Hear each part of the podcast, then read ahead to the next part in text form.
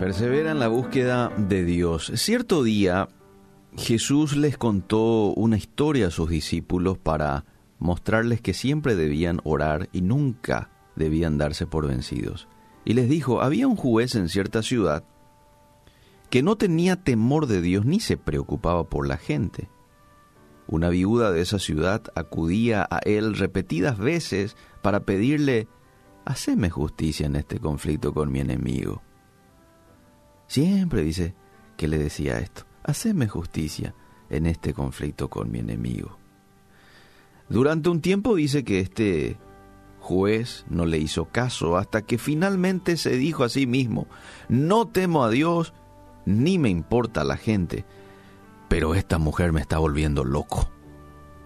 Me voy a ocupar de que reciba justicia porque me está agotando con sus constantes peticiones. Entonces Jesús cerró esta historia que contaba con lo siguiente. Aprendan la lección de este juez injusto. Si hasta él dio un veredicto justo al final, ¿acaso ustedes no creen que Dios hará justicia a su pueblo escogido que clama a él día y noche? ¿Seguirá aplazando su respuesta? ¿A qué preguntas hace Jesús? Les digo, terminó diciendo, que pronto les hará justicia. Estoy leyendo en la versión de la nueva traducción viviente. Lucas 18, 1 al 8 es lo que acabo de compartir. Jesús quería mostrarles a sus discípulos y mostrarnos hoy a cada uno de nosotros a través de esta parábola la importancia de insistir a Dios por nuestras peticiones. Porque Él ha de escuchar nuestro clamor y va a obrar de alguna manera. ¿No te pasó a vos en algún momento de que viniste orando por algo, lo estabas haciendo muy bien, una semana, dos semanas, tres semanas, a la cuarta te desanimaste y dejaste de orar? ¿Te ocurrió? A mí varias veces es que nos pasa. A veces nos cansamos, dejamos de insistir. Pero Jesús aquí nos da el desafío de ser insistentes, de ser perseverantes en nuestra petición, en nuestra búsqueda de Él. Quizás estos días llegaste a la conclusión de que no vas a seguir orando por eso que hasta el momento no has recibido. Quizás te cansaste de orar sin ver una respuesta. Pero quiero que tomes, y no de parte mía, de parte de Dios en esta mañana, el hecho de que sigas insistiendo, a que no te canses de pedirle a Dios por lo mismo. Quiero decirte que Dios no está cansado de tu oración. Él no está aburrido de escucharte pedir por lo mismo. Al contrario, Él se deleita escuchándote. Él quiere que vayas a Él. Él quiere que dependas solamente de Él. Le encanta, le fascina. Cuando Él se da cuenta que su hijo o su hija depende de Él, se alegra. Y es que nos ocurre a nosotros también. Nos encanta cuando viene nuestro hijo, nuestra hija nos dice, papi, mami, abrazame, o papi, mami, tengo miedo, alzame, ¿verdad? Nos encanta. Nos va a entristecer si va y busca ayuda a otro lado. Cuando vos le podés dar esa protección o cuando vos le podés dar de aquello que está pidiendo. Eh, no creas que ese empleo nunca va a llegar. No pienses que tu familia nunca va a cambiar, amable oyente. No creas que la provisión no va a llegar. No pienses que la paz nunca volverá a reinar en tu vida. Ni mucho menos que tu vida está arruinada. No vayas a pensar eso. Seguí insistiendo. Seguí orando. Seguí pidiéndole a Dios por eso, por ese deseo que Él mismo puso en tu corazón. Quizás muchos están pidiendo por la llenura del Espíritu Santo. ¿verdad? Dame la llenura del Espíritu Santo, Señor. Y a veces uno no ve que llega y puede que se desanime. No, seguí pidiendo y seguí buscando. Es el deseo, es el propósito de Dios para tu vida, darte más de su presencia. Efesios 5:18 dice, sed llenos del Espíritu Santo.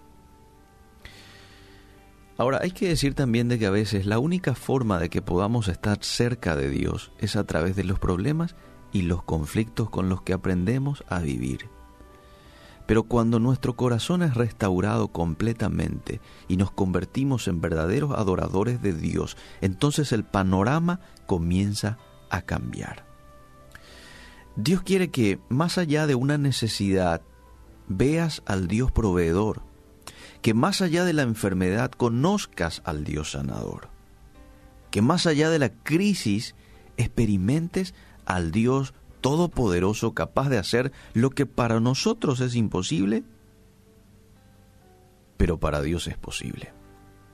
Y cuando tu fe y la mía se renueva y crece, entonces en muchas ocasiones Dios está listo para contestar tu petición. Eh, no ocurre siempre, pero en muchas ocasiones, antes de contestar una oración, Dios quiere estar seguro que tu vida y todo tu ser sea dependiente de Él. Y si eso ocurre, entonces Él va a contestar, porque sabrá que al darte una respuesta, lejos de apartarte de Él, vas a seguir alabándolo y estando cerca de Él. Si le doy esta bendición que me está pidiendo, no se va a alejar de mí, entonces lo voy a dar. Pero si Él ve que hay un peligro al darte esa bendición, entonces va a retener nomás esa bendición, porque no estás preparado para recibir. No es que Dios tarde, no es que Dios no escuche, es que Él en muchas ocasiones nos está preparando para recibir esa respuesta que tanto querés que tanto ya lo pediste, pero en el momento que tu corazón y todo tu ser estén listos para recibirla y seguir alabándolo muy cerca de Él, Él te lo va a dar. Entonces en esta mañana quiero terminar esta reflexión diciéndote lo siguiente, sigue insistiendo, no te canses de orar, no le vayas a dar lugar a las voces del enemigo en tu mente. ¿Cuál es la voz del enemigo que muchas veces viene a nuestra mente? Dios no te escucha. ¿Y sabes por qué no te escucha? Porque no te ama. Dios es injusto. Mira lo que permitió en tu vida, en tu familia. ¿Te das cuenta que es injusto? ¿No te diste cuenta todavía que Dios se olvidó de vos? Son palabras del enemigo. Y lo más peligroso es que muchas veces terminamos creyendo. Amén le decimos a esto. No, esto hay que rechazar. Dios no es injusto. La Biblia nos muestra que Dios no es injusto. No te ama. La Biblia te muestra en muchísimos pasajes que te ama. Se olvidó de vos. La Biblia te muestra que no se olvidó de vos. Entonces, busca en esta mañana del Señor. Mantente cerca. Hazlo el centro de tu vida. Que todo tu ser dependa de Él. Que tu confianza solo esté puesta en Él. Y entonces Dios verá que estás totalmente listo lista para recibir tu respuesta. Porque tu insistencia valió la pena. Quiero terminar citando este texto que me gusta mucho cómo suena en la versión Nueva Traducción Viviente de Mateo 6:33. Buscad primeramente el reino de Dios. Pero mira cómo dice en la Nueva Traducción Viviente. Busquen el reino de Dios por encima de todos los demás y lleven una vida justa. Dos cositas. Buscar el reino de Dios por encima de todo. Dos, llevar una vida justa. ¿Y qué es lo que viene como resultado? Él les dará todo lo que necesiten. Qué lindo, ¿verdad?